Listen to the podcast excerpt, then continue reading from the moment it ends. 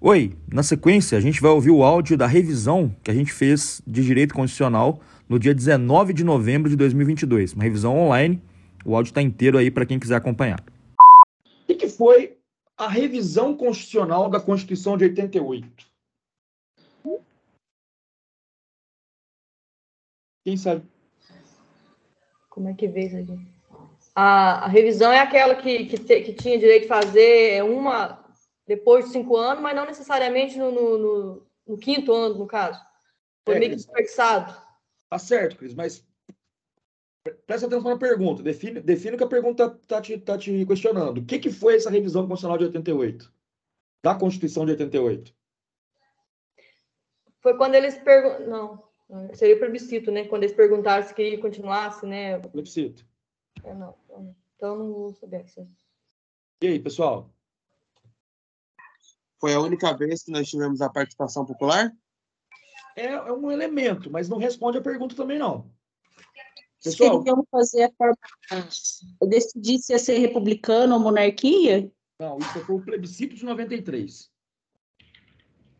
E aí? O que, que foi a revisão constitucional de 88?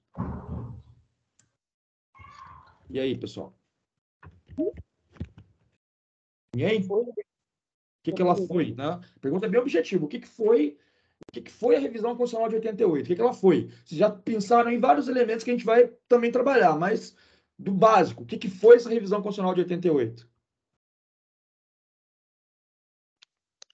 Não? Então vamos lá, galera. A revisão, como é que eu responderia essa pergunta? A revisão constitucional de 88 ela foi prevista lá na Constituição para acontecer após cinco anos e ter uma alteração global da Constituição.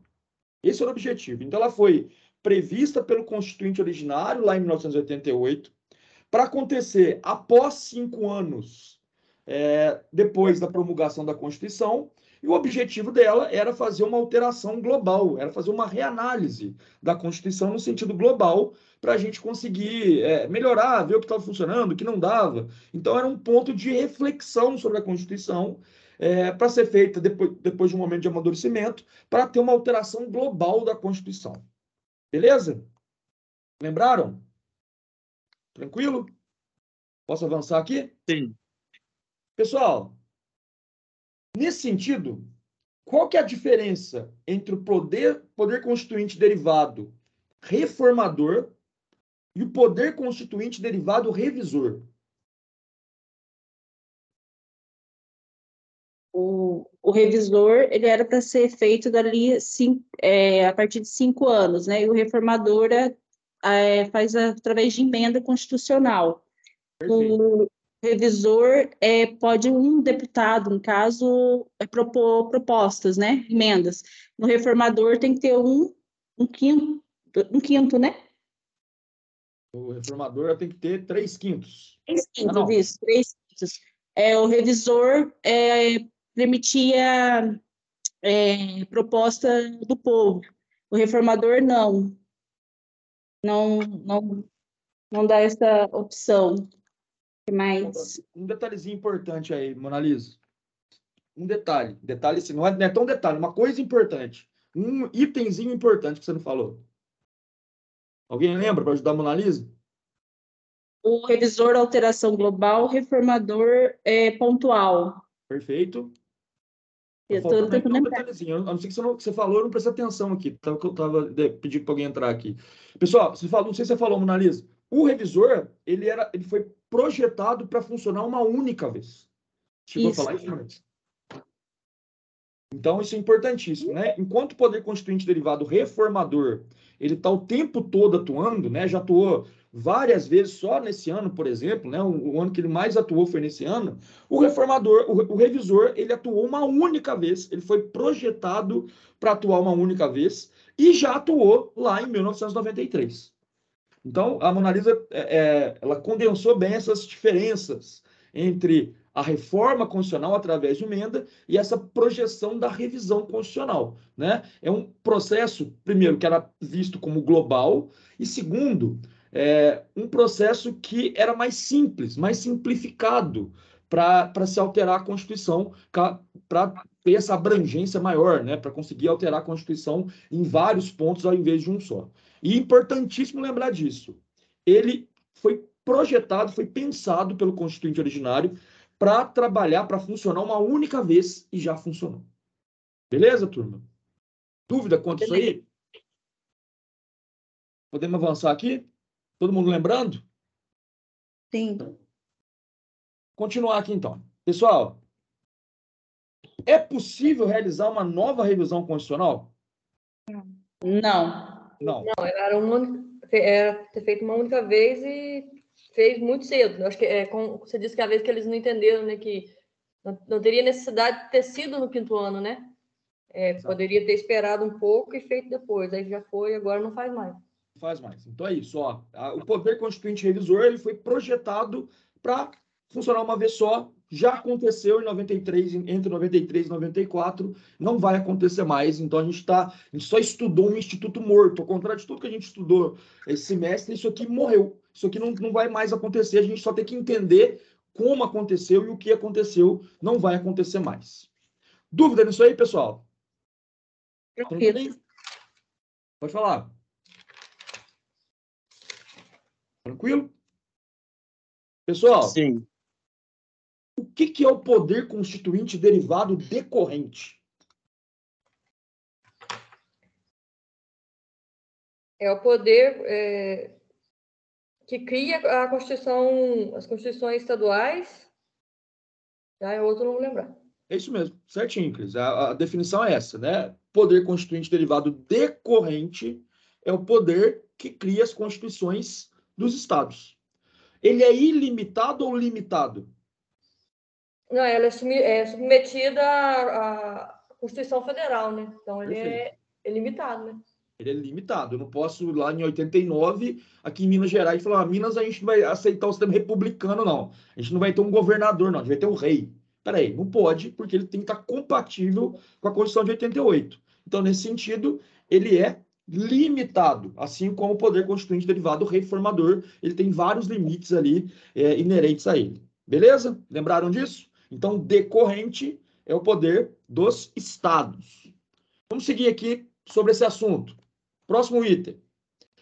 Quem que exerceu esse poder constituinte derivado decorrente depois de 88? Poder Judiciário? Não. Quem fez. Olha só, pessoal. Se a Cris já respondeu muito bem que o poder constituinte derivado decorrente ele é de criar as constituições estaduais, a pergunta é: quem criou as constituições estaduais em 88 e 89? Os estados? Muito, muito amplo, Monalisa. É, depois de, da, da Constituição de 88, os estados tiveram um ano para se adequar e fazer as suas constituições. O estado de Minas Gerais foi o primeiro a concluir a Constituição.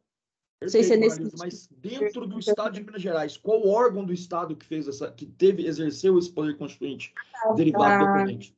Assembleia Legislativa. Perfeito. Pessoal, então é isso. A Assembleia Legislativa, ela foi o órgão que exerceu o poder constituinte derivado decorrente. Então estava lá na DCT da Constituição o seguinte: olha, as assembleias constituintes de cada um dos estados vão elaborar a sua Constituição. Então, a Assembleia Constituinte é quem exerceu de cada um dos estados é que exerceu o poder constituinte derivado decorrente. Tranquilo? Beleza? Dúvida? Ainda sobre esse tema, pessoal. O Distrito Federal possui poder constituinte derivado decorrente? Sim, Sim? sim. Ah, ele é, é uma lei orgânica e ela tem força de Constituição. Perfeito, Monalisa. Apesar do DF não ter uma constituição com esse nome, né, o Distrito Federal ele não, não tem uma constituição, ele tem uma lei orgânica, o Supremo Tribunal Federal entendeu que a lei orgânica do DF ela tem caráter constitucional.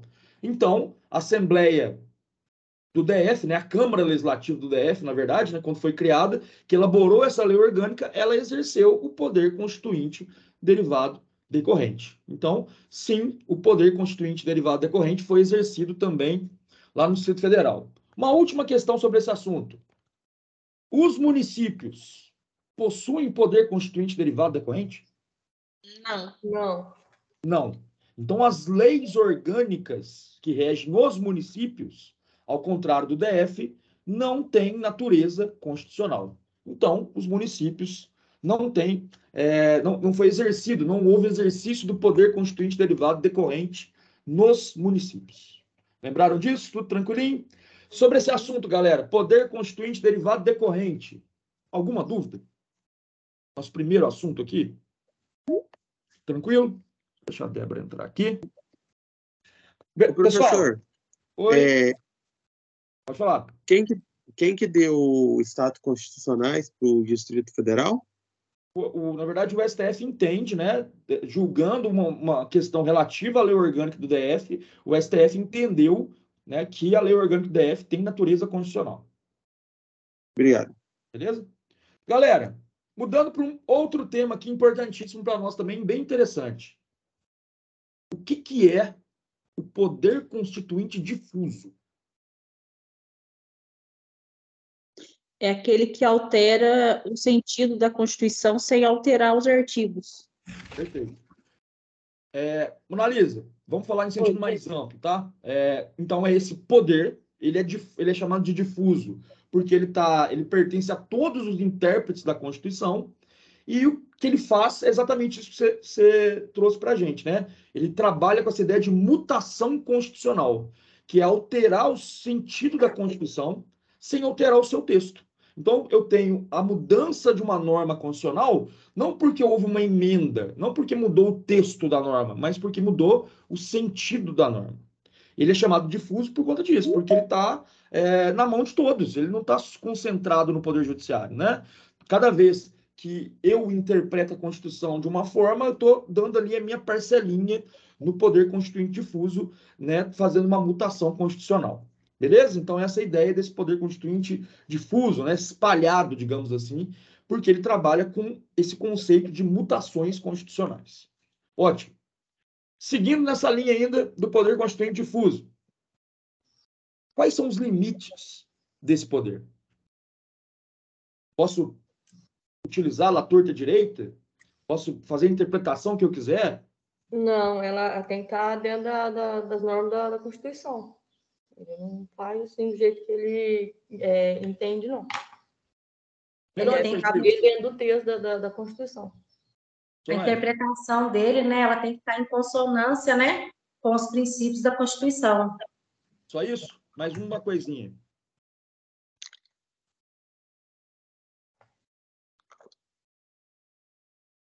Deve ca- a interpretação deve caber também dentro do artigo ali, do texto da norma. Perfeito. Estou juntando aqui o que a Solange falou com o que a Mona Lisa falou, per- ah, já a gente consegue enxergar bem esses limites. Né? A Solange falou muito bem. A gente não pode interpretar uma coisa dentro da Constituição contra o espírito da própria Constituição. A Constituição não pode ser interpretada em tiras. Eu não posso pegar um artigo e interpretar ele isolado né, dos demais dispositivos da Constituição. E outra coisa, eu não posso ler a Constituição e falar que maçã é banana aquela interpretação que eu faço, ela tem que caber ali dentro do texto. Ela tem que ser possível dentro do texto. Então, tem uma limitação ali semântica também, né? Eu posso ler um texto e interpretar de uma forma. Eu não posso chamar cachorro de gato, né? Não está dentro do texto. Não cabe dentro do texto. Então, esses são os dois principais limites desse poder constituinte difuso. Deixa eu ver se tem mais alguma sobre poder constituinte difuso. Não, não tem não. Turma, sobre o poder constituinte difuso. Alguma dúvida? Hum. Tranquilo? Galera, vamos avançar então para aquele contexto, aquele, aquela aulinha que a gente falou da dinâmica constitucional. Lembra disso? O que, que acontece com as normas infraconstitucionais, com as leis, os decretos, etc., elaborados antes de outubro de 88, antes do advento da nova Constituição. O que acontece com essas leis? O que, que eu faço com isso? Infraconstitucional é que ela não está na, na, na Constituição, né? Na Constituição tá, né? Infraconstitucional está abaixo da Constituição. Tudo que está abaixo da Constituição é norma infraconstitucional. Ela vai então- exigir um critério de compatibilidade material, né, professor? Perfeito, Solange. O que, que É que ela significa isso? Compatibilidade material. Tá, é, ele vai ter que ser analisado, né, o conteúdo dela. Vamos dizer assim que ela tem que ser compatível com aquilo que já com, com aquilo que vai ser proposto. Ela tem que é, como, deixa, deixa eu interpretar a maneira que eu escrevi aqui. É, é, essa compatibilidade material, ela vai se preocupar com o conteúdo da norma, se aquela norma é compatível com a Constituição. Ela tem que ter consonância ali, né? Perfeito. E que que é, eu dou uma importância, Solange, para a forma dessa norma infraconstitucional, se ela existe, se ela não existe, se ela é um decreto, se ela é um decreto-lei. Eu me preocupo com a forma quando eu vou fazer essa análise? Sim. Não. Sim. Não. Não, não. Não. Não. Não, a forma não, só o conteúdo. Perfeito. É, vai então, ser analisado o conteúdo e não a forma, isso. Perfeito, ótimo. ótimo. Que o pessoal ajudou aí, muito bom. Galera, é isso, né? Eu, eu fiz uma metáfora na aula, deixa eu repetir aqui para ficar bem gravado. É como se eu ganhasse lá, né? Um presente. Eu não importo com a embalagem. Não, não tô nem aí para embalagem. Se a embalagem é bonita, se ela é feia, se ela serve, se ela não serve, se eu acho ela legal, se eu não acho. Eu estou preocupado com o conteúdo. Se o conteúdo é compatível.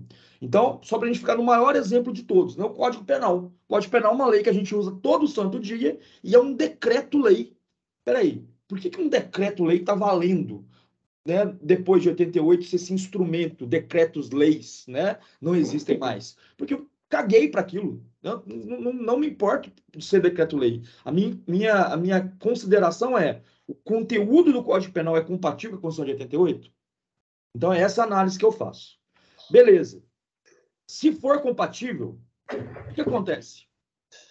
Ela é recebida pela. Ela é recebida, né? Para falar a palavra que a gente vê mais na jurisprudência não é, não é recebida. Alguém lembra qual que é a palavra que a gente vê mais na, na doutrina, na jurisprudência?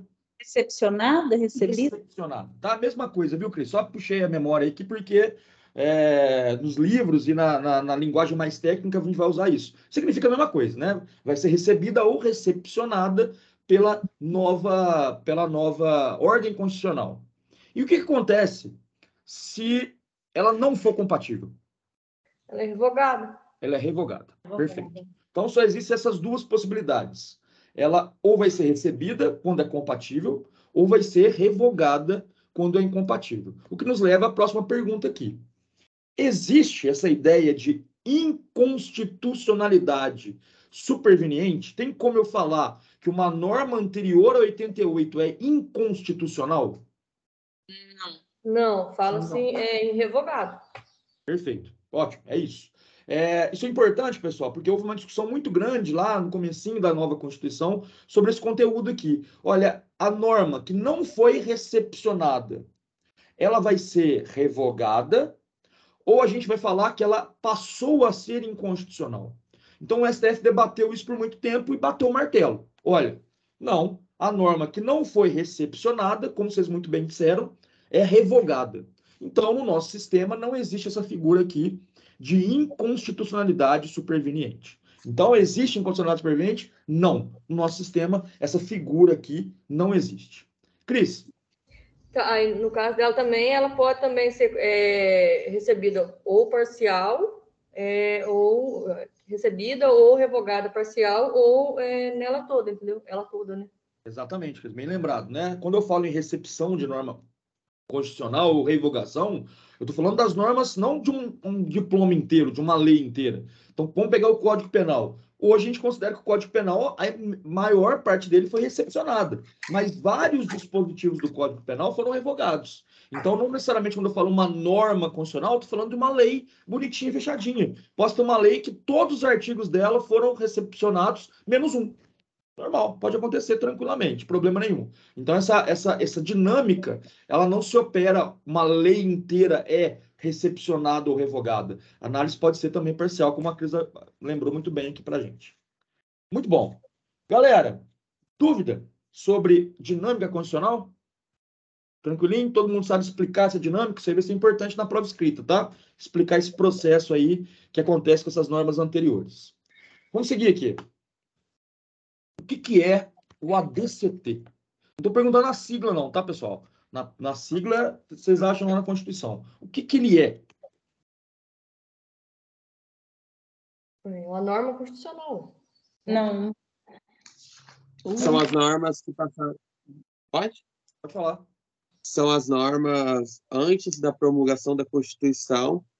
Não? E aí, pessoal, o que que é o ADCT? O que que ele é? Pergunta bem objetiva. Norma de transição? Perfeito, Monalisa. O ADCT, então, são. Ela, ela é, então, primeiro, né? Vamos, vamos começar do comecinho lá. Ele é um ato destacado, o Constituinte, ele destacou, né, lá no final da Constituição, para trazer normas de transição.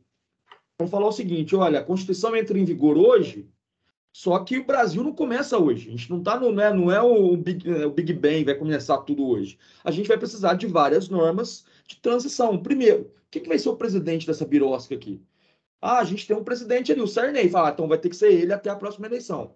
Quem que vão ser os juízes do STF, do STJ? Então, eu preciso né, de pensar várias normas de transição da velha ordem constitucional para a nova ordem constitucional. E o Constituinte decidiu fazer isso num ato destacado. Né? Ele está dentro da Constituição, mas está separado da Constituição. Então, por exemplo, quando a gente chega lá no artigo 250, quando a gente entra no DCT, a gente volta para o artigo 1 Então, ele é um ato destacado que trata basicamente de normas de transição. Essa seria a melhor resposta. Então, o ADCT, né, o ato das disposições constitucionais transitórias, é um ato destacado de normas constitucionais de transição. Certo? Ainda dentro do ADCT, essas normas, dentro do ADCT, qual que é a natureza jurídica delas? Temporário. Tá, temporário, mas do ponto de vista do status, ela é constitucional, infra, infraconstitucional, legal? Ela é constitucional. Ela Não. é constitucional. Perfeito. É, que já fiquei até adiantado isso. Pessoal, as normas do ADCT são parte da Constituição. Não é porque o, con- o Constituinte quis destacar, quis renumerar, que o ADCT não é Constituição. O ADCT é Constituição.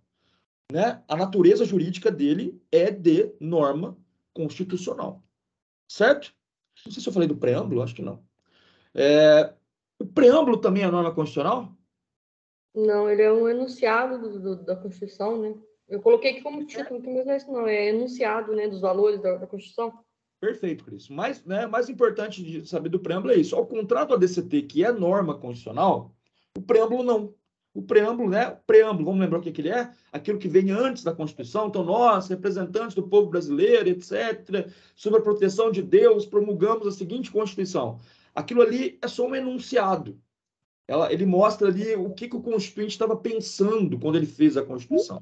Mas ele não é uma, não é norma constitucional. A gente não está falando de norma constitucional. Então, o ADCT é norma constitucional, a natureza jurídica do ADCT é de normas constitucionais, apesar de estar separadinho, né, de estar destacado, mas o preâmbulo, o contrário, preâmbulo, não. Certo? Tranquilo? Podemos começar para o próximo tema aqui? Galera, o que, que é uma norma constitucional de eficácia plena? A plena é que ela já vem pronta. A norma da Constituição está pronta para ser aplicada. Melhora isso, Monalisa. Hum, Pronto em que sentido?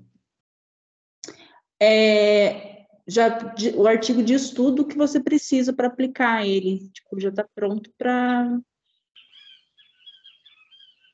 Faltou uma coisinha importante aí. Quando você fala que ela está Sem pronta... condição? Oi? Pode falar. Não sei se o Sem condição nenhuma para ter esses efeitos? Desculpa, cortou, cortou de novo. Fala de novo para mim. Ela não tem nenhuma condição para produzir seus efeitos. Isso, ela não depende de uma norma infraconstitucional, ela não precisa de uma lei, de um decreto, de nada fora da Constituição para produzir seus efeitos. Era isso que eu estava esperando, que eu queria que a Mona Lisa completasse. Então é isso, ela está pronta, mas está pronta em qual sentido? Ela não precisa ser regulamentada, ela não precisa que o legislador faça uma lei, né, crie uma lei para fazer com que ela com que ela rode, com que ela funcione. Então ela está pronta para ser aplicada, ela não depende de norma infraconstitucional. Essa, então, é a norma constitucional de eficácia plena. Está prontinha do jeito que, ela, que o Constituinte colocou lá na Constituição, ela já pode ser aplicada. Ela não depende de uma ação do legislativo. Ela não precisa de uma lei. Beleza? Nesse mesmo sentido, galera, o que, é uma norma constitucional de eficácia contida? Ela precisa de uma norma infraconstitucional. Não, Pra- não. Não, não, não. não é. Solange, São aquelas normas que ela é fácil de reconhecer, porque ela já coloca a regra e a exceção juntas, né? É, como que eu vou poder aqui? Ela tem condições de produzir todos os efeitos, mas a norma infraconstitucional ela pode reduzir a abrangência dessa eficácia contida. excelente, excelente, muito bom. É, pessoal, então, entenderam o que a Solange falou? Acho que tem alguém pedindo para entrar, só um minutinho. Não, não, é, é a mãozinha levantada aqui. É, ou seja, a norma está pronta. Ao contrário da, da eficácia é, é, plena, né? aliás, ao contrário da eficácia limitada, igual a eficácia plena, está pronta. Olha, nós temos direito de exercer nossa profissão. Pode o legislador, a legislação infraconstitucional, reduzir a abrangência dessa norma. Então, a liberdade de ofício que a gente viu, ela é o melhor exemplo de todos. Não tem um exemplo mais bonito, mais legal para a gente enxergar do que a, como exemplo de norma de eficácia contida. A liberdade é plena, mas aí vem o legislador e vai criando barreiras a essa liberdade. Então, é, se não houver, por exemplo, uma lei regulamentando uma profissão, a liberdade é plena.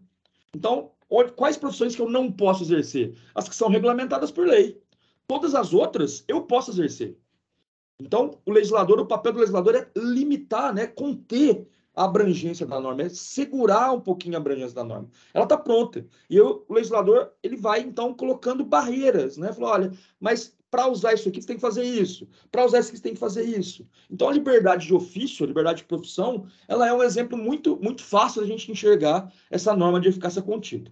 Certo? Então, o conceito é uma norma que está pronta para ser aplicada, ela já ela reúne todos os elementos para sua aplicação na Constituição, mas a abrangência dela pode ser contida pelo legislador infraconstitucional. Tranquilo? Lembraram? Beleza? É, pessoal, e para a gente fechar esse assunto, o que, que é uma norma constitucional de eficácia limitada? Agora sim. Essa é que a norma infraconstitucional, ela é... Oi? Cor- Cortou, Monalisa? Pode falar. É, ela precisa, ela traz o seu texto, ela precisa de algum, de uma norma infraconstitucional para produzir efeito. Exato. Então ela depende, ela sozinha ali do jeito que o Constituinte colocou, ela não vai funcionar. Ela precisa, ela demanda uma norma infraconstitucional para ela rodar, para ela começar a funcionar. Certo? Tranquilo? Esse é o conceito básico, não tem muita, muita dúvida em relação a isso. Mas dentro dessas normas de eficácia limitada, o Zé Afonso da Silva, aquele velhinho de 400 anos, o cara já saiu e entrou da, da, da, da aula online umas 20 vezes. Ele consegue se comportar no online igual ele se comporta em sala de aula. Eu acho impressionante. Deixa eu, deixa ele entrar. Ô, Carlos. Ele já saiu, entrou, saiu, entrou, saiu, entrou. Ele tá achando que tá na sala de aula. Se não fizer isso, Não, não, é é- o Carlos, professor. Tem que É, fazer, é que o... bugou o aplicativo aqui.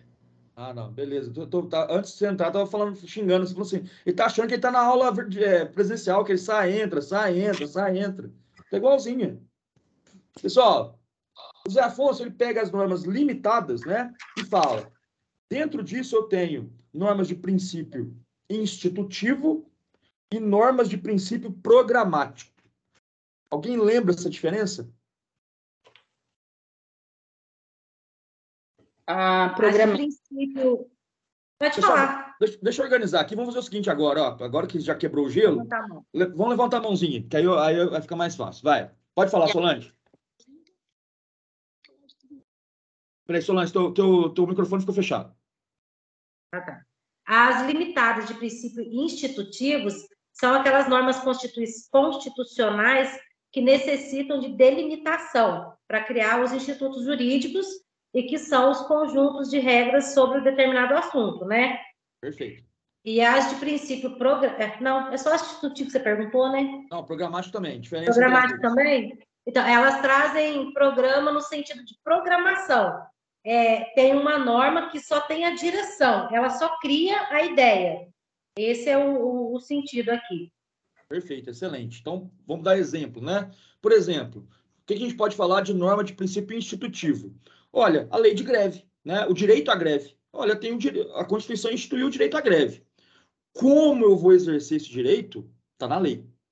Então, a Constituição fala, nós, né, os, tan- tanto os trabalhadores quanto os servidores públicos têm direito à greve. Ah, mas pode fazer greve à torta direita? Não. A lei vai definir. Então, a lei é que vai criar o instituto da greve. A lei é que vai fazer esse movimento, certo? Outra situação diferente é a Constituição quando fala assim: o consumidor vai ser protegido. É garantida a proteção ao consumidor. Peraí. É muito vago, não é? É muito aberto falar é garantida a proteção ao consumidor. O que, o Constituinte está fazendo? Ele está apontando uma direção. Falou: olha, nós temos que proteger o consumidor. A forma como a gente vai fazer essa proteção, vocês decidem aí. Mas eu estou dizendo que o Brasil vai proteger o consumidor. Então ele está criando um programa, ele está apontando uma direção. Essa é a diferença entre essas duas, essas duas espécies de norma de princípio institutivo e de princípio programático. Lembrando que as duas são é, é, normas constitucionais de eficácia limitada, são espécies de normas constitucionais de eficácia limitada. Turma, da classificação aqui clássica do Zé Afonso da Silva, das normas constitucionais, tem alguma dúvida? Essas duas, professor, ainda não entendi a diferença entre as duas. Beleza, vamos lá então. Ó. Quando eu falo em princípio institutivo, quando ele fala, ele está usando a palavra institutivo no sentido de instituto jurídico, né? De criar um instituto jurídico. Então, olha só, ele, a Constituição ela vai, por exemplo, falar de um direito. Por exemplo, o direito de aviso prévio. Ela colocou lá, é direito o aviso prévio. Legal. Quem vai delimitar como é que vai ser esse aviso prévio, de quantos dias vai ser, como é que ele vai sendo acumulado, é a lei infraconstitucional. Ou seja, a Constituição ela, ela instituiu um direito, mas quem vai regrar esse direito, vai regulamentar esse direito, é a legislação, é o legislador. Certo? Diferente quando a Constituição fala em normas programáticas. Quando ela fala em normas programáticas, ela não está criando institutos, ela está só apontando a direção, falando, olha, o caminho é esse. Esse aqui é o caminho. Então, por exemplo, quando a Constituição fala é, na, na proteção da infância, a, a infância vai ser protegida, ela não está criando um instituto jurídico. Ela está falando, olha, poder público, governo, judiciário, legislativo, vocês vão ter que proteger a criança. Como? Não sei. A Constituição mandou fazer. Aí é com vocês. Então ela está é, dando uma orientação, mostrando uma direção para onde as coisas têm que andar, mas não está criando nenhum instituto jurídico. A diferença é sutil, mas dá para perceber nesses exemplos aí. Oi, Cris. Cris? Cris, o microfone está fechado. Se você quer, se você quer falar? Oi. Aí, Oi. Pronto. Ah, então, assim, no resumo enxuto aqui, a institutiva, ela fala o que tem que fazer. A programática, no caso, como fazer. Não gostei, não gostei do conceito, não, Cris. Acho que ficou confuso. É, o que, que a gente pode melhorar isso? Olha, institutiva, então, ela, ela deixa para o legislador a criação de um instituto jurídico. Certo? As de princípio programático, elas são, de certa forma, orientativas. Elas são, elas apontam uma direção para políticas públicas em geral, não só para legislação. Certo? Certo? Uhum. Beleza?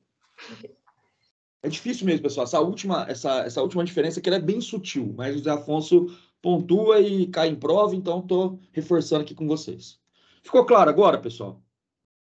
Normas de eficácia contida, é, eficácia plena, contida, limitada, e essa divisão aqui que ele faz de princípio institutivo e programático? Tranquilinho? Sim. Beleza? Galera, ótimo então. Agora a gente vai entrar no nosso último tema, que é, que é longo ainda, né? Mas que são os direitos fundamentais. Primeiro, vamos fazer uma distinção aqui bem rápida entre essas expressões, né? Direitos do homem, direitos humanos e direitos fundamentais. Com foco mais importante aqui na diferença entre direitos humanos e direitos fundamentais. Alguém lembra? Cris levantou a mão? Pode falar, Cris. Está fechado o microfone, Cris. Eu esqueço aqui. É, os direitos fundamentais são os reconhecidos pela é, Constituição é, interna. E os direitos do homem é, são garantidos pelos tratados é, internacionais. Hum. Direitos humanos, aliás. Isso. E o do homem seria, no caso, os direitos naturais, é, o, ju, naturalismo, é, respirar a vida. Perfeito, Cris. Excelente, excelente resposta, bem completa. É, é isso que a Cris falou, pessoal. Só vou repetir aqui, né? Quando a gente fala de direitos do homem, a gente está sempre utilizando uma perspectiva mais justnaturalista.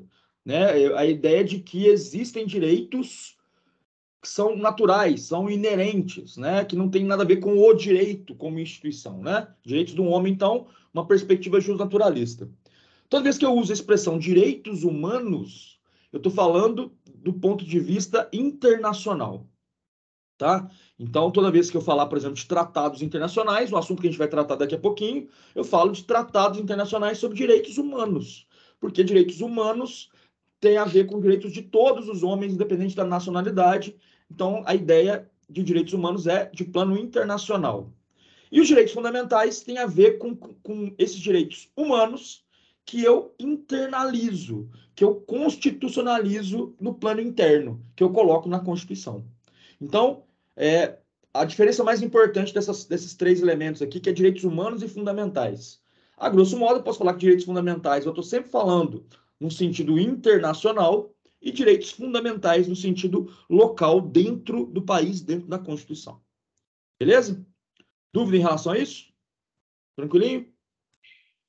Pessoal, sobre os direitos fundamentais, qual que é a diferença entre as dimensões subjetiva e objetiva dos direitos fundamentais. Levanta a mãozinha aí. O, o, subje, o, o subjetivo é, seria, no caso, assim, os meus direitos, a liberdade, a expressão, assim. O... Qual que é o outro perguntou? A dimensão objetiva. A objetiva é como a direção é uma, uma essência, orientar o poder. É, acho que eu marquei isso meio, meio confuso aqui. Não, tá bom, tá boa a resposta. Tá, então é, é como uma direção, uma essência. É, orientar o poder judiciário para que o, o, é, o, direito em geral tenha um norte, um caminho. É um caminho de visão ou, de, de visão de igualdade, de igualdade, igualdade, coisa assim. Esse, esse aqui eu tenho dúvida. Não, eu gostei da resposta, ficou muito boa a resposta. Se fosse na prova oral, eu tinha tirado o máximo. Gostei. É, pessoal, é, é o que eles falou ali mesmo. Ó. Olha só, quando eu falo em dimensão subjetiva, estou falando então do sujeito. Então, estou falando de incorporação desse direito ao meu patrimônio jurídico. Então, é como se fosse essa garrafa aqui. O direito é meu e eu faço o exercício dele. Então, todo direito fundamental ele tem inicialmente essa dimensão subjetiva. É, é o clássico, tá, pessoal? Quando os direitos fundamentais foram pensados, é, eles foram pensados para serem subjetivos, para serem direitos subjetivos. É meu direito que o Estado não me mate, é meu direito ter liberdade, é meu direito. Mais modernamente, esses direitos fundamentais foram adquirindo essa chamada dimensão objetiva, né? Essa dimensão de que não só os direitos fundamentais são das pessoas, mas eles nos servem como norte interpretativo. Eles servem também para a gente entender a Constituição como um todo. Então, essa é a ideia, né? Não é só uma coisa de cada um, mas também ele está ali para ajudar a gente a orientar, aplicar todo o direito, toda a Constituição. Essa é a ideia da dimensão objetiva. Beleza? Ficou claro isso aí? Tranquilo? Seguindo, turma. O que significa eu dizer. Só deixa alguém entrar aqui. Isaac. O Isaac tá igual o Carlos. Entra, sai, entra, sai. Tá igualzinho o Carlos, o Isaac já.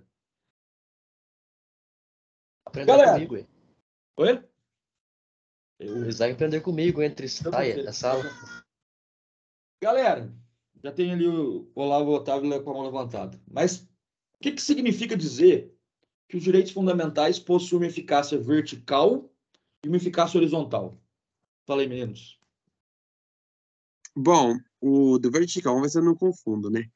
O do vertical é a relação entre o sujeito e o Estado, e o horizontal é a relação entre o o indivíduo e o indivíduo. E também tem o outro, o, o de ladinho lá que esqueci, diagonal. diagonal. Que eu uso também o diagonal, só que não é, a gente, não é, não é estudado pelo no Brasil tanto ele, mas tem o diagonal também, que é entre o indivíduo, o indivíduo e o Estado. Não? Bom, me dá um exemplo para completar a resposta. Vamos ver, pera. O sujeito, o Estado, hum, administração pública. Tem a regra lá, se não me engano, que é sobre a greve. Todo funcionário público tem direito à greve, manifestação, algo assim. Só que o, a administração privada não tem uma lei específica para eles, ou seja, a gente aplica a lei da administração pública para eles. Não, tá, tá. O exemplo não colou com, com o que a gente está perguntando. O exemplo, esse, exe- esse, essa, essa história aí é exemplo de outra coisa. Eita! Ai, professor, então não. Deixa eu ver. Deixa Não? eu pensar uma. Não. Me ajuda aí, pessoal. Exemplo de direito da eficácia vertical do direito fundamental, que, como os meninos disseram ali, é entre o indivíduo e o Estado, a clássica, né?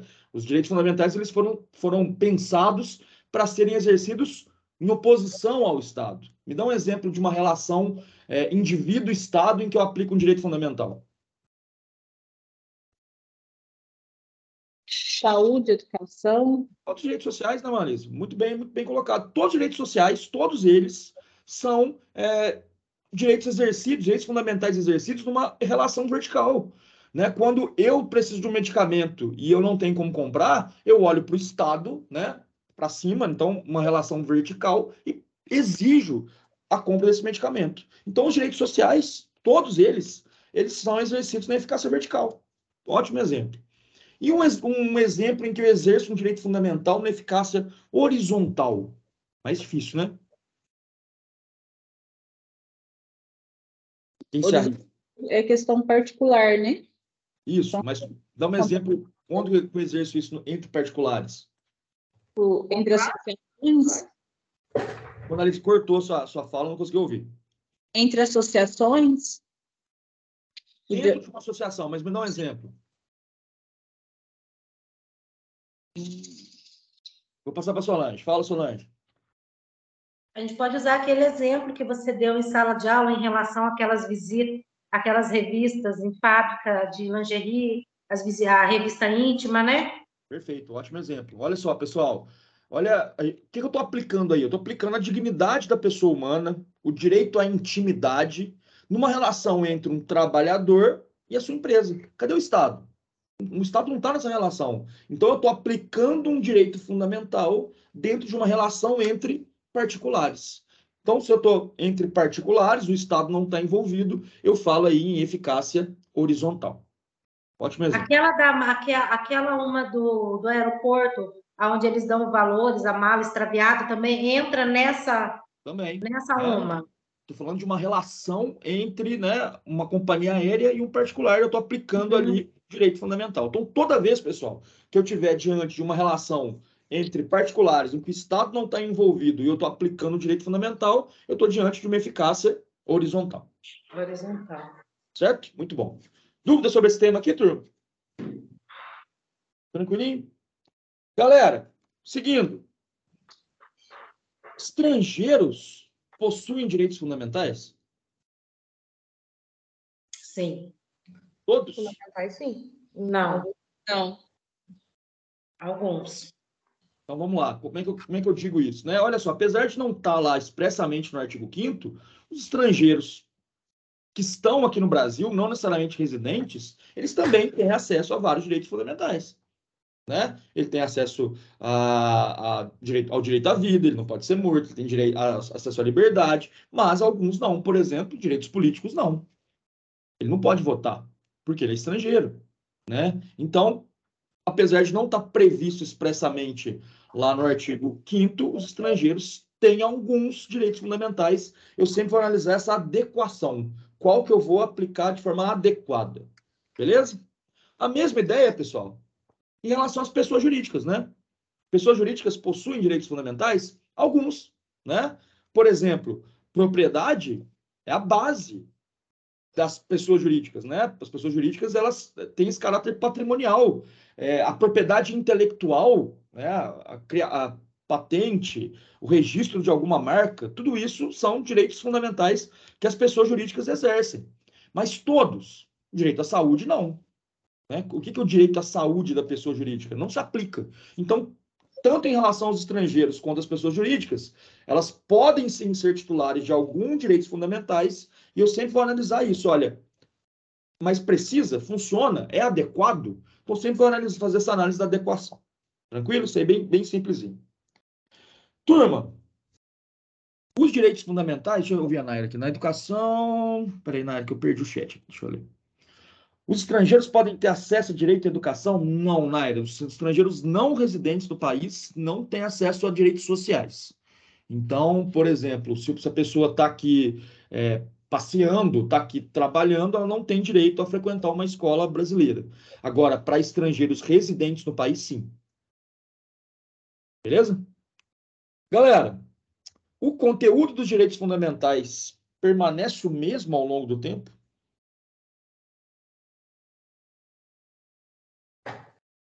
E aí? Quem levanta a mãozinha aí? Solange, tá, tá mudo o seu. Ah, eu estava falando sozinho que eu ia deixar para outro responder. Estou falando demais, professor. O pessoal tá meio tímido aqui, não tem problema não. Vai lá. Então, mas é, eles não permanecem, não. Me ajuda, me dá um exemplo aí em relação a isso. Tá, faz a pergunta de novo, que eu me perdi na pergunta. O conteúdo dos direitos fundamentais, ele permanece o mesmo ao longo do tempo? Não, porque ele vai alterando, né? É, por exemplo, direito fundamental à vida, à saúde, ele vai abrangendo outros outros órgãos, outros, vai vai delimitando, vai, como pode dizer, vai liberando outros tipos de direitos para o ser humano. Então ele sempre vai estar tá modificando, ele sempre vai estar tá sendo alterado, né? Melhorando. Excelente, muito bom, isso mesmo. É, a gente está falando, Solange, de uma característica dos direitos fundamentais que é a historicidade. Historicidade. Né? A gente está falando que ele está sempre em constante evolução. Não precisa olhar para muito longe, né? Se a gente olhar de 88 para cá, a gente vai ver essa transformação dos direitos fundamentais. Então, a gente está falando de uma característica. Das mulheres, ao voto, né? Das mulheres, o voto, né? Então, a gente está falando claramente aqui de historicidade, de como é, o conteúdo desses direitos ele muda ao longo do tempo.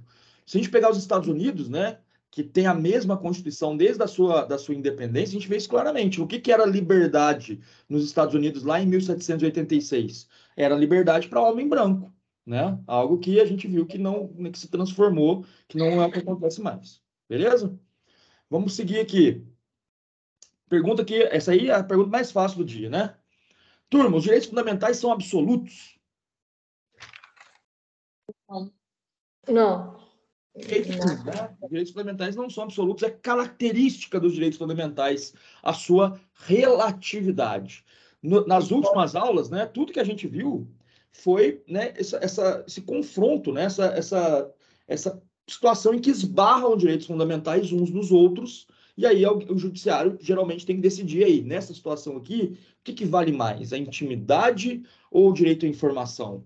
Nesse caso aqui, o que, que vale mais? A vida ou a, a liberdade, né? Então, os direitos fundamentais estão sempre se esbarrando uns nos outros, então não tem nada de absoluto nos direitos fundamentais, nem o direito à vida é absoluto, certo? Galera, eu posso vender um direito fundamental? Não. Você, não. Pode, você pode deixar de usar ou, ou abrir mão temporariamente, que foi o exemplo, né, que o senhor deu aquela vez lá que eu não uso o SUS, né, para nada, né, imagina. E mas ele tá lá, você não usa se não quiser. Né?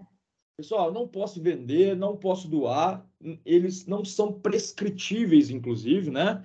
Então, é, quando, por exemplo, eu abro mão temporariamente da minha intimidade, a qualquer momento eu posso obtê-la. Então, os direitos fundamentais, eles não são, eles são inalienáveis, eles são imprescritíveis, eles são inegociáveis, tá? Então, não existe a, eu vou doar o meu direito fundamental para alguém, isso não existe. Então, eles, ele tem essa característica, além de ser personalíssimo, de ter, de ter essas características de ser inalienável, imprescritível, entre outras, que estão na listinha de características aí que a gente anotou durante a aula. Ótimo. Avançando. Onde que eu encontro os direitos fundamentais? Falando do ponto de vista legal mesmo, né? Dentro da Constituição, onde que eles estão? No Estão artigo 5 No artigo 5 Só? Mas- Não, você consegue encontrar eles dentro da Constituição toda, mas a maior concentração é no artigo 5 Perfeito. Só? Ótimo. Tá? A maioria está no artigo 5 eu consigo encontrar eles em outros dispositivos constitucionais, só? Ah, nos os tratados internacionais também. Perfeito. Perfeito. Então, olha só, pessoal, para completar a resposta. É, realmente estão na Constituição. A- O artigo 5 ele fez um esforço de trazer, de concentrar esses direitos fundamentais no artigo 5 A gente tem artigos, ar- é, direitos fundamentais fora do artigo 5 por exemplo, lá os relativos a, aos tributos estão lá na frente, alguns, por exemplo, como o princípio da anualidade eleitoral está lá no artigo 16. Então, eu tenho é, vários direitos fundamentais espalhados na Constituição. E também fora da Constituição porque a nossa Constituição ela diz que os direitos fundamentais é, também vão ser encontrados em tratados internacionais sobre direitos humanos. Certo? Assunto da nossa última aula. Galera, é, esses tratados fundamentais, esses tratados fundamentais, esses tratados internacionais sobre direitos humanos, qual que é o status deles? Né? Qual que, quando eu falo status, eu estou perguntando o seguinte: é, qual que é do ponto de vista jurídico, onde que eles se enquadram no nosso sistema? Eles estão acima da Constituição? Estão dentro da Constituição? Abaixo da Constituição? Qual que é a, a, a natureza, o status deles? Ele tem status constitucional, se for aprovado pelo Congresso, né? Então, acho melhor, a melhor resposta, Maria, seria um belíssimo depende aqui para a gente começar, né? Depende. Qual que é a primeira situação que você levantou aí, Mona Lisa? Se ele for aprovado pelo Congresso, ele tem status constitucional. Senão, ele vai ficar. Como é que chama aquilo lá mesmo? É palavrinha que sumiu da minha cabeça. legal. Então vamos lá. Primeiro vamos voltar aqui falou. Olha só. Se eles forem aprovados pelo Congresso, não é qualquer aprovação, é uma aprovação com natureza de emenda, né? Três quintos em ambas as casas em dois turnos, eles vão ser considerados normas constitucionais. Então, aquele tratado ali, ele passa a ser parte da Constituição, como se fosse uma emenda. Eu trago aquele tratado para dentro da Constituição. Para isso, ele precisa ser aprovado lá no Congresso Nacional, com os mesmos rigores, através do mesmo procedimento que eu utilizo numa emenda. Então, em cada uma das casas, em dois turnos, três quintos dos votos. Primeira hipótese é essa. Tranquilo? E a segunda hipótese? Ele não ser aprovado dessa forma. E aí, nesse caso, qual que vai ser o status do tratado? Legal. Supralegal, é isso? Vai ter natureza supralegal. Tá? O que, que significa natureza supralegal? Olha só, ele vai estar abaixo da Constituição, mas ele vai estar supra, acima das leis. Então, tratados internacionais sobre direitos humanos que não forem aprovados da forma do artigo 5 parágrafo 3 eles vão ter natureza, caráter, status supralegal. Então, vai estar acima das leis, mas abaixo da Constituição. Aprovei bonitinho lá, igualzinho, como se fosse uma emenda constitucional. Vai ser parte da Constituição. Não aprovei, né? Aprovei normalmente, sem os rigores de uma emenda constitucional, ele vai ter essa natureza supralegal. Tá? Acima da lei, abaixo da Constituição. Lembraram? Tranquilo? Sim. Pessoal, agora entrando aí nos direitos fundamentais em espécie, né, que a gente trabalhou. Modernamente, o que, que significa o direito à vida? É não ser morto pelo Estado.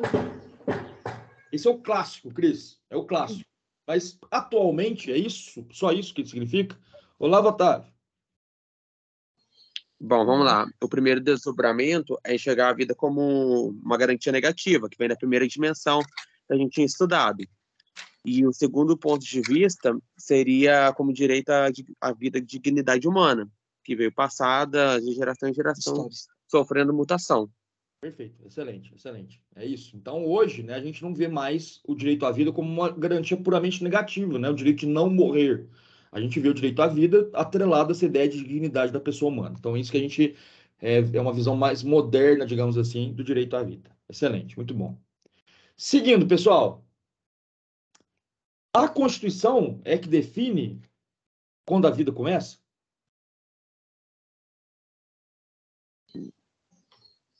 Ah, é aquela situação polêmica, né? É, no caso, né, que, que entra na, na, naquela situação do do terceiro mês, alguma coisa assim? Eu tá, mas a, presta atenção na pergunta, Cris, não foge dela, não.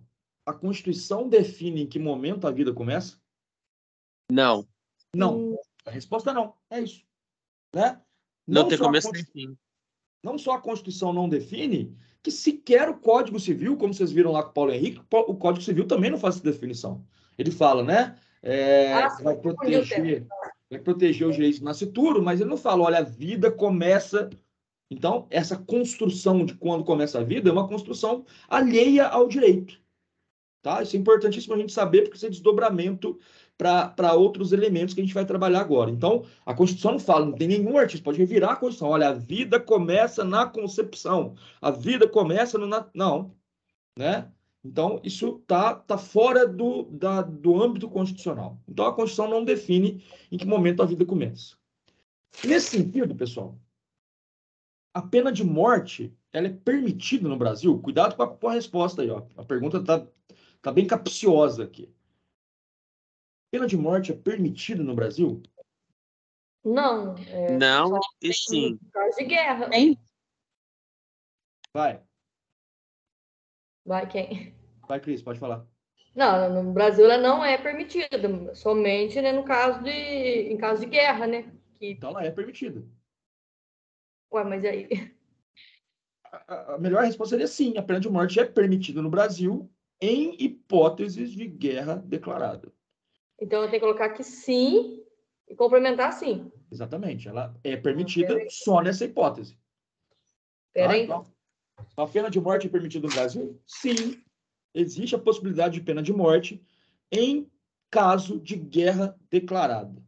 Então, se o Brasil tiver numa situação de guerra, a gente pode instituir a pena de morte. Tá? Fora situações de guerra, não. Então, se o Brasil estiver em guerra, pode ter pena de morte. Se o Brasil não estiver em guerra, não pode ter pena de morte. Certo? É, pessoal, quando a Constituição fala isso, né, traz essa questão da guerra declarada, é, ela não está falando que, que, que, vai ter pena de morte, vai matar todo mundo, não. Numa situação de guerra, eu posso, eu permito a lei uma lei de guerra, né, uma lei que vai regular a guerra, definir alguns crimes como pena de morte. É isso. Né? Basicamente isso. Não é que ah, é guerra, então pode sair matando todo mundo. Não é, não é isso, não. Então, mas em caso de guerra declarada, a nossa Constituição previu a hipótese de pena de morte, sim. Então, ela existe nessa hipótese de guerra declarada. Beleza? Avançando, galera. O aborto é legal no Brasil? só em três situações, né? Bora lá. Então, responder. Então vamos lá. É, caso... Exatamente. A resposta é sim, né? Em situações específicas. Três situações, como, como você falou, Cris. Deixa eu passar, ver, ver se outra pessoa já, já, já que você já colocou que são três, deixa eu ver se alguém me ajuda aí a lembrar quais são essas três. Tá. Alguém que me falou ainda. E aí, galera, risco, quais são né? essas três? É o risco de vida da mulher, né? Quando ela tiver e caso de estupro. Perfeito. E aqueles é, anicéfalos lá, sem, acho que é sem cérebro, né? Ah, sem Perfeito. cérebro. Exato. Então, hoje a gente tem três hipóteses em que o aborto ele é legal, né? Duas dessas hipóteses estão no Código Penal, estão na lei. Elas foram hipóteses legais, né? O chamado aborto por motivos de perigo à vida da mulher e o segundo, o aborto humanitário, o aborto em caso de estupro tá? O aborto é permiti- permitido, pessoal. Está muito longe de dizer que ele é obrigatório. Cuidado com isso, tá? Então não é porque a mulher foi estuprada que ela deve abortar. É permitido, o aborto passa a ser legal. Além dessas duas hipóteses já previstas expressamente lá no Código Penal, o STF entendeu que também é legal o aborto em caso de fetos anencéfalos ou anencefálicos. As duas coisas estão certas, que é quando o feto ele não desenvolve o sistema nervoso central. Tá? Quando então ele, a, a gente tem é, condições médicas de saber antecipadamente que aquele feto ele vai até se desenvolver, vai ter uma gravidez até, é, vai funcionar durante a gravidez, mas com minutos de vida aquele, aquele bebê vai morrer. Então, nesse caso, a gente tem a terceira hipótese em que o aborto é legal. Beleza? Essa questão aí do, da, das hipóteses do aborto, vocês vão voltar a ver lá no direito penal quando vocês trabalharem lá os artigos relativos ao aborto. Mas para nós aqui é suficiente. Seguindo, galera. Qual igualdade é assegurada na Constituição de 88? Uma igualdade formal ou uma igualdade material? É formal. Formal? Material a nossa. Material. Fala aí, É. Solange. Ela é uma igualdade, é uma igualdade material, né? Onde deve, onde a gente trata é, igualmente os desiguais. Essa é a nossa Constituição. Perfeito. Professora, eu vou sair só um minutinho para me atender a porta, com licença, tá? Pessoal, então é, é isso que a Solange falou. Olha só, a gente está diante de uma igualdade material ou substancial, que não é tratar todo mundo igual. Igualdade não é tratar todo mundo igual, é tratar aquelas pessoas que estão numa situação igual de uma forma igual e tratar desigualmente as pessoas que estão numa situação desigual. Certo? Então, esse é o conceito de, de igualdade previsto na nossa Constituição. Certo? Certo? Deixa eu só mutar Solange aqui. Beleza, pessoal? Tranquilo? Vimos com bastante detalhes nas, nas aulas. Alguma dúvida? Não? Galera, nesse sentido, é constitucional instituir cotas em universidades e concursos públicos? Por quê? Sim, Por quê? porque trata os desiguais igualmente. Desiguais. Desiguais. Desigualmente. Desigualmente. Né? Desigualmente, né? Isso. Né? Melhor isso aí. Porque começou com uma iniciativa e não por lei. Que naquela época não tinha essas cotas. Aí as instituições da faculdade começaram a colocar essas cotas e aonde que começou a perceber e virou lei. Tanto Perfeito. que tem É. aquela revisão para ver se está balanceado ou não, se vai diminuir, aumentar as cotas, para ver se está desigualmente justo. Exato. Então, olha só, se a gente tem uma sociedade desigual, quando eu falo em desigualdades sociais, eu estou falando de desigualdade em vários sentidos, né? Desigualdade é, econômica, desigualdade racial. É, se eu tenho essa desigualdade na sociedade, eu tenho, é isso que a Constituição me determina, que tratar esses desiguais de forma desigual. É isso que é aplicar a igualdade substancial, a igualdade material. Então, as cotas, elas fazem isso, elas tratam de forma desigual pessoas que estão em situações sociais desiguais. A gente não pode falar em nenhum momento que o branco está na mesma situação que o preto no Brasil. Então, é constitucional, é um desdobramento da ideia de igualdade substancial que a gente tenha é, cotas para tratar desigualmente pessoas que estão em situação desigual. Certo? Dúvida em relação a isso aqui, pessoal? Tranquilo? Seguindo. Qual que é o conteúdo do princípio da legalidade.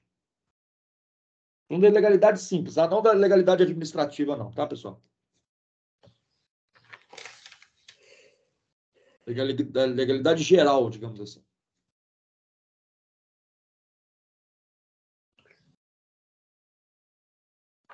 Silêncio.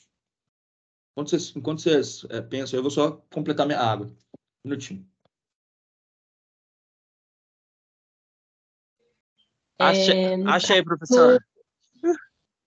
da legalidade é que a gente só é obrigado a fazer as coisas que por força de lei. Pera aí, Mona. É porque ele foi encher a água dele. Ah, Voltei, voltei. Que tristeza. Voltei. O princípio da legalidade é quando ninguém está obrigado a fazer as, é, as coisas que não for por determinação de lei, em virtude da lei. Perfeito. Então, ninguém é obrigado a fazer algo ou até a deixar de fazer algo, se não em virtude de lei. Então, só a lei é que pode criar obrigações jurídicas, certo? Então, essa é a ideia, a ideia mais ampla do princípio da legalidade é essa. Obrigações só vão ser criadas por lei, certo? Então, eu tenho que, que respeitar a lei. Ah, mas então quando eu, eu é, compro alguma coisa no supermercado, a obrigação de pagar ela é, é, é lei? É, né? O Código Civil é que trata os contratos. Então, apesar de ser uma, eu crio uma obrigação, mas a origem dessa obrigação está num princípio legal, num elemento legal. Então, essa é a ideia. Beleza? É, seguindo, turma. A Constituição de 88 protege a liberdade de expressão anônima. Vamos parar por aí, depois a gente pergunta o porquê. O anonimato é protegido no nosso regime, pessoal? Não. Não. Então, não. Claramente não, né? Então, não, a Constituição não é, protege a, o anonimato, certo? Então, é livre, a gente é protegido a liberdade de expressão, mas não o anonimato. Por que não? Porque ela também defende o, a, a, o direito de resposta de valor igualitário. Perfeito, exato. Então, é, é justamente por isso, né? Pela Constituição, ela, ela determinar que a nossa liberdade de expressão está sujeita a direito de resposta e a responsabilidade em que eu não admito o anonimato. Porque o o, quando eu faço, quando eu é, expresso a minha, minha opinião de forma anônima, eu não estou sujeito à responsabilidade. Eu falo o que eu quiser e não tem como ser punido, né? Então, não, o anonimato não é respeitado, não é protegido pela Constituição, porque no nosso sistema a liberdade de expressão está sujeita a direito de resposta e a responsabilidade. Se eu invento uma mentira de um de vocês aqui, vocês têm todo o direito de pedir direito de resposta para mim, ou de pedir uma indenização, ou até pedir para ser responsabilizado criminalmente se isso incluir, se isso cair lá em injúria, calúnia ou difamação. Certo? Então, o objetivo, né, a ideia por trás da vedação ao anonimato está é, é, muito ligado a essa, essa decisão do Constituinte em, em, determinar que a liberdade de expressão está sujeita à responsabilidade. Quem é, expressa sua opinião, suas ideias, está sujeito à responsabilidade. Fala, meninos. Olá, Otávio. Ô, professor, direito de, é, de, resposta seria o que exatamente? Direito de resposta é você é, é aquela pessoa, né? Aquela, aquela pessoa, aquela instituição que se sentiu ofendida, que sentiu é, que sofreu um dano com a sua liberdade de expressão, ter o mesmo direito, o mesmo espaço que você teve para expressar sua opinião, para se defender. Então, por exemplo, vamos falar aqui do período eleitoral lá, que, que onde isso ficou mais claro, né? É, a, a tal da Jovem Pan fez lá várias, várias é, é, matérias caluniosas em relação a um dos candidatos. Esse candidato entrou com direito de resposta. Então, falou: olha, dentro da própria programação, é, elas vão ter que ler lá um texto do candidato falando: olha só, não é assim, não é assim, não é tal, tal, tal. A gente vê muito isso em redes sociais hoje, né? Falo, uhum. Faço lá uma publicação em rede social e depois eu vou lá, a pessoa pede um direito de resposta, eu vou usar o mesmo espaço para dar o direito de resposta. Essa é a ideia. Ah, sim, entendi. Obrigado. Galera, que, que é censura e é possível ter censura no Brasil, no regime constitucional de 88? Né? Primeiro, o que é censura? A censura é um controle prévio da manifestação do pensamento. Tipo, na, na época da ditadura militar, tinha aquelas pessoas que eram conhecidas como censor, que iam até os jornais antes da publicação e viam se aquela matéria era compatível ou não para ser publicada. E no, Brasil, e no Brasil agora, né, com a Constituição de 88, é, não existe censura, né? As pessoas publicam as matérias. Cortou, Monalisa. Mas... Monalisa, cortou lá, as pessoas publicam e cortou para nós. Na parte da Constituição? É, a hora que você começou é... a falar que não é possível, vai lá. Ah, tá. É, né, agora, com a Constituição de 88, as pessoas podem publicar as matérias, né? Que, da forma que quiserem, e se ofender alguém, tem, a outra pessoa tem direito de resposta, de pedir danos morais, enfim. Não tem assim um, uma, um controle prévio, né? As pessoas publicam aquilo que quiserem, da forma que quiserem. Então, eu publico o que eu quiser, eu falo o que eu quiser, eu tenho liberdade de expressão, mas eu estou sujeito à responsabilidade. Excelente. Cris. Não, é, eu ia completar com isso que você, que você comentou, que eu tenho a liberdade de, de, de falar o que eu quiser falar, porém, é, é, aquela frase que a gente sempre ouve, nem tudo me convém, porque é, o outro também vai ter o mesmo direito que, que eu, e eu vou ter que, né, a maioria das vezes, até me retratar. Perfeito, excelente. Ou, ou até coisa pior, né, Cris? A gente vai ver na sequência aqui, né? Olha só, pessoal, dentro dessa ideia de liberdade de expressão, a liberdade de manifestação de pensamento, ela comporta discurso de ódio? Não. Não. Não. Não. Não. Então ela não serve, ela não tem, ela não protege a propagação de discursos de ódio. Simples assim, né? Então, no, nosso sistema é, é possível que o Estado brasileiro haja por várias formas para impedir a, a divulgação, a manifestação de discursos de ódio. Uma dessas formas é o que está aqui, ó. Algumas espécies de discriminação são consideradas crime no Brasil. Quais são elas, pessoal? Racismo, homofobia. É... Vamos lá, pensa. Só, só isso. Só duas, tá, pessoal? Né? A gente Essa duas, tá certo? duas espécies de discriminação. O racismo, quando eu falo racismo aqui, eu tô falando em sentido bem amplo, tá? Racismo em sentido amplo, de acordo com a lei de racismo, que hoje abrange, né? Procedência ética, procedência nacional. Então, xenofobia está incluído nesse discurso de racismo. E a homofobia. Então, são essas duas, essas duas discriminações, espécies de discriminação, que são consideradas crime. O racismo, eu encontro fácil, tem uma lei lá de 89, modificada depois nos anos 2000, a lei de racismo. Eu encontro lá definindo o que é racismo, é, falando então quais são os crimes. E homofobia, galera? Qual que é a lei que criminaliza a homofobia?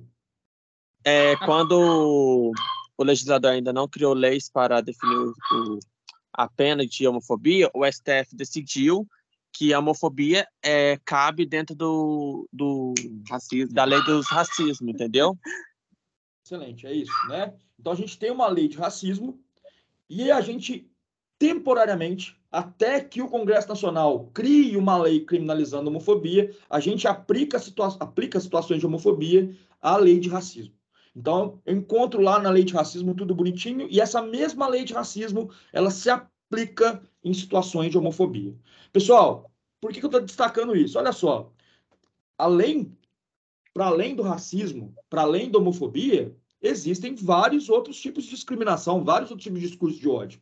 Tem lá o capacitismo, né? Eu fazer comentários, é, insultar o ódio contra pessoas com deficiência, né? O capacitismo é crime? Não. É, eu tô se eu fizer um discurso capacitista, né? Teve uma- um caso interessante essa semana, é, acho que foi na, na- no dia da apuração, o Bonner fez uma, uma- um comentário, não sei o que, que ele falou, ele falou alguma coisa sobre esquizofrênico, e aí ele foi muito criticado por isso, e depois ele voltou pedindo desculpas, né? Falou, olha, é, fiz uma- um comentário capacitista. É, capacitismo é um preconceito, a pessoa que faz um, um comentário, uma, ou até uma, uma- um discurso de ódio no sentido do capacitismo, né? Ah, eu acho que as pessoas que nascem com deficiência têm que, têm que ser exterminadas lá no berço, né?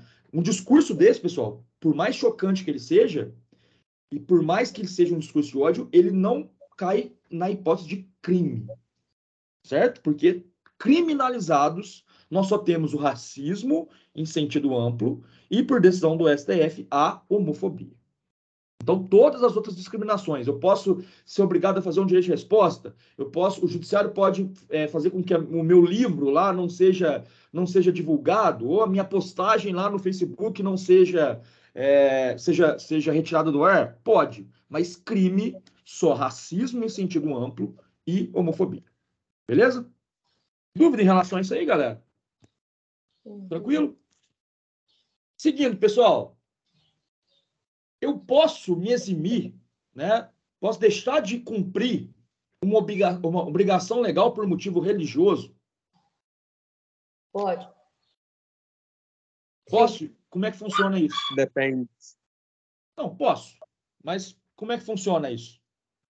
No caso, a pessoa ela comunica, né, pro- é, é, no caso de, do- dos homens, né, que adventistas, que, ou que vão fazer algum exame que é no sábado e que, nesse, que eles não fazem, ó, eu, eu não sei se eles é, comuni como que é a forma de comunicação, mas sei Faltando que um a detalhe pessoa importante aí, Cris. Tá faltando um detalhe importante. Vou passar para Solange, que eu acho que ela já, já sabe. Vai, Solange. O que está faltando que a Cris falou? Assim, Eu penso que é a parte de que você vai ter que cumprir é, alguma prestação alternativa, né? Você pode sim se eximir, porém você vai compensar com outras atividades. Perfeito. Então, sim, eu posso ter essa escusa de consciência, não só por motivo religioso, pessoal, por motivo filosófico, né, qualquer coisa que seja, mas eu fico, é, eu tenho que me obrigar a cumprir uma prestação alternativa. O exemplo mais clássico lá que a gente trabalhou em sala, olha, eu, eu sou eu sou contra a violência, minha filosofia é contra a violência, então eu não vou não vou me, me alistar no exército. Não, peraí, você pode se alistar no exército, e aí você vai trabalhar na cozinha, você pode se alistar no exército trabalhar é, com, com na, na, parte da enfermaria, né? Vocês até falaram um filme depois que eu coloquei na, na lista aqui para assistir, não assisti ainda, né? Então, olha, eu sou não, eu, eu sou pela não violência, mas dentro do exército eu posso cumprir prestações alternativas. Então, essa é a ideia, tá? Então, eu posso me eximir de uma obrigação legal, sim, por motivo religioso, por motivo filosófico, desde que eu me comprometa com uma prestação alternativa. Fala, Solange. Então, é, eu tenho que comunicar a você, prepara uma prestação alternativa, que eu não posso fazer prova oral por causa da minha religião, tá? É assim que funciona. Já vai né? preparando aí. Esse, esse direito aqui, fundamental, é só, é só vertical, não tem horizontal, não. Com o professor não funciona assim, não. Galera, vamos seguir aqui. Ó. Ó, por exemplo, hoje, se a gente tivesse um sabatista na sala, ele não poderia estar aqui participando dessa atividade. Ó. Né? Se a gente tivesse um sabatista, ele ia- aí sim, aí, aí eu ia ter que falar, olha, aí, aí não ia ter nem discussão, viu, Carlos? Se tivesse um sabatista, porque não é, não é uma questão de escolha, né? A pessoa não pode estar aqui porque, por motivos religiosos, ela não pode fazer nada no sábado. Olha que interessante. Turma, a gente sabe que a casa é inviolável, a gente sabe, né, que, a- que essa ideia de casa ela é mais ampla do que simplesmente casa, né? Já viu bastante isso, mas quais são as hipóteses em que alguém pode entrar na minha casa sem autorização? é, o perigo é iminente, Perigo iminente, é, socorro, né? prestar socorro e, É, com, com ordem judicial. e com ordem judicial. Então são essas três hipóteses, né? Perigo iminente, né? Tá desmoronando um morro aqui em cima da minha casa, né? Tá, tão, tô numa enchente. Para prestar socorro, tem alguém passando mal ali, tem um crime acontecendo, alguma coisa do tipo. O flagrante, é, esquecemos de falar do flagrante, a Cris esqueceu de falar do flagrante, eu não, eu não completei a tempo, né? O flagrante está acontecendo um crime dentro daquela casa, então é, existe a possibilidade de entrar naquela casa, ou por ordem judicial. Posso cumprir uma ordem judicial às três da manhã? Não, é, é, é quando. Não é dia, clarear, é quando. É, durante o dia. A questão da hora é que eu meio né, confuso para alguns, mas aí coloco que é, é durante o dia. Durante o dia. E quando eu falo dia, pessoal, o critério que eu adoto é o seguinte: eu vou, eu vou adotar o critério do sol, não é do relógio, não, tá? O critério é astronômico. Então, tá claro, então é dia. Tá escuro, não é dia mais. Então, é, quando vocês lembrarem aquelas operações grandes de polícia acontecem lá de, às seis da manhã, eles não ficam olhando no relógio, não, às seis da manhã, não. Eles, na verdade, esperam o sol nascer, né, para apertar a campainha lá e cumprir o mandado, tá? Então, é um critério astronômico, físico-astronômico, não uma questão de relógio propriamente dito, beleza? Então, são quatro hipóteses: perigo iminente, prestar socorro, flagrante e com autorização judicial. E essa autorização judicial tem que ser cumprida de dia, de madrugada não pode. Seguindo, eu preciso pedir uma autorização das autoridades para fazer uma manifestação? Não, mas Sim. você tem que, que avisar no caso de, de outra, né, até para o que outras pessoas não marquem um evento no mesmo lugar. Perfeito. Eu não sei se foi a Mona que começou a responder sim, e, e, não é sim, porque aqui a gente está falando de autorização. Pessoal, vocês querem fazer uma passeata contra a prova oral, viu, Solange? Aí pode, pode ser até que funcione. Passeata contra a prova oral. Tem que pedir benção para o prefeito, para a polícia militar, para quem quer que seja? Não. As pessoas têm que avisar as autoridades para, se tiver uma passeata a favor da prova oral, vocês não entrem em conflito. Então, a ideia não é pedir autorização, é fazer um comunicado. Então, aqui, ó, respondendo a pergunta da forma como ela foi formulada, pegadinho, ó. Eu preciso pedir autorização das autoridades? Não. Eu preciso fazer simplesmente uma comunicação. Você ia falar, mano? Cortei. Não. Eu não. Beleza. Galera, chegando no final já. O direito de propriedade é absoluto? Não nenhum direito fundamental absoluto, né? Mas qual que é, é o que, que restringe, o que está ligado ao direito de propriedade no regime constitucional de 88? tem que ter uma função social. Beleza, ótimo. A, a propriedade ela tem que exercer a sua função social. O que, que significa? Ela tem que se destinar, ter, ter um destino, tipo, se é um, um, terreno no centro, por exemplo, ele não pode ficar ali desocupado, né? A pessoa tem que construir, construir algo que vai ser né, de uso. É, se for uma, uma terra na roça, né? Propriedade rural, essa propriedade tem que ser produtiva, eu não posso ter vários hectares de terra ali só em mato, sem produção. Perfeito, perfeito, uma análise muito bom. É exatamente isso, pessoal. Então, a função social ela tem que exercer a sua.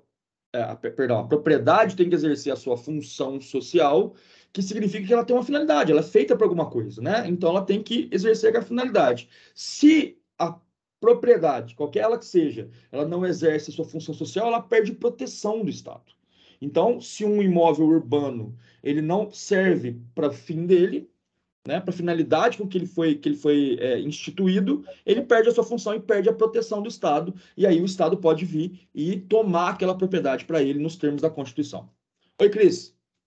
É, é, no caso, como é que você tinha dado exemplo que, é, que, a gente comentou na sala, que mesmo que, vamos supor, se faz uma, uma análise ali e supõe aquele terreno ou aquele, é, aquela roça, coisa assim, é, é de suma importância para o município, ele pode ser desapropriado, ele pode fazer uma a gente pode só é, brigar pelo valor que eles vão pagar. Eles vão analisar o valor e vão depositar lá para gente. A gente pode só discutir os valores, não se aquilo ali está certo ou errado. Né? Exato. Né? Então, assim, é, quando a gente fala nesse sentido da desapropriação, a gente fala que o interesse público ele está acima do interesse privado.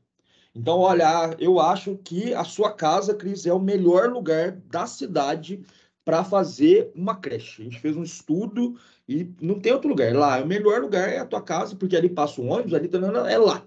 É lá. Então, o município pode vir desapropriar a sua casa, vai te pagar um valor justo e em dinheiro, né? Mas vai desapropriar a sua casa, certo? Porque o interesse público no nosso sistema ele está acima do privado, então o direito de propriedade está longe de ser absoluto. Galera, chegamos ao fim das perguntas. Mais alguma dúvida? Não, quanto a isso não. Só, eu, eu, queria só por conseguir anotar. Pode falar, Cris, desculpa. Não, é, eu só queria perguntar assim, é, você gravou a aula, essas perguntas, você teria como mandar ela como PDF ou não consegue? Não. Tá tudo, é só passar já. Né? Tem não. Tá. Teve uma matéria Teve uma matéria que você falou, eu, eu perdi aqui, eu não consegui anotar, que você disse que vai cobrar ela na prova escrita. Acho que é sobre a eficácia das normas antes da Constituição de 88. Eu não consegui acompanhar muito bem ela, não. Bom, olha só, é, acho que foi, não foi você que respondeu a pergunta? Mas vamos lá, pessoal. Vamos pensar nas normas infraconstitucionais anteriores à Constituição. Anteriores. O que eu faço com essas normas? Eu faço uma análise do conteúdo dela, da compatibilidade material. Eu não preciso me preocupar com a forma dela. Se é uma lei, se é um decreto-lei, se é um decreto, se não existe mais. Eu, minha preocupação é com o conteúdo, com o conteúdo dessa, dessa norma. E com o conteúdo dessa norma, pensando no conteúdo dessa norma, se ele for compatível com a Constituição, essa norma vai ser recepcionada. Não. Se esse conteúdo da norma for incompatível com a Constituição, essa norma vai ser revogada. Revogado. Certo? Então, essa é a dinâmica constitucional. Uhum. Não, é, é é mais isso mesmo, então. O que já foi falado mesmo, não. Não Ah, não, nada, demais, não. Nada demais, não. Certinho, então. Turma, mais alguma dúvida? Não. Tranquilo? Todo mundo? Pessoal, então vamos encerrar. Eu tinha previsto isso mesmo, uma hora e meia no máximo. A gente começou bem, bem, bem no horário. Eu vou, vai demorar um pouquinho aqui para salvar e ele vai salvar um arquivo no, num, num, no site chamado Steam, tá? E aí eu mando o link para vocês, caso vocês queiram rever, anotar, etc. E se surgir alguma outra dúvida, a gente manda lá no, no, no grupo, tá? Não manda no privado, não, no privado eu nunca consegui enxergar. Manda lá no grupo que eu respondo separadamente, combinado? Pessoal, obrigado pela presença de todo mundo. Né, um sabadão desse, quanto, quantos graus está aqui? 27 graus, a gente aqui tendo aula, né? Mostra o interesse de vocês aí. Que beleza. Né? Merecemos um pontinho extra aí, professor. Agora tá todo mundo liberado para tomar cerveja. Tá todo mundo liberado para tomar cerveja, eu inclusive tô indo. Galera, de semana pra vocês. Aí, quem quiser, vem aqui para casa. Vamos tomar uma também, Ah, galera. Tem até convite, tem até convite. Então, convidado. A mesa de sinuca já está preparada. Vem para cá. Bom demais. O Tchau, professor. Obrigadão, viu? Tchau, gente. Boa tarde pra vocês. Tchau, tchau. Tchau, professor. Muito obrigado. Nada. Obrigada. Deus, tchau.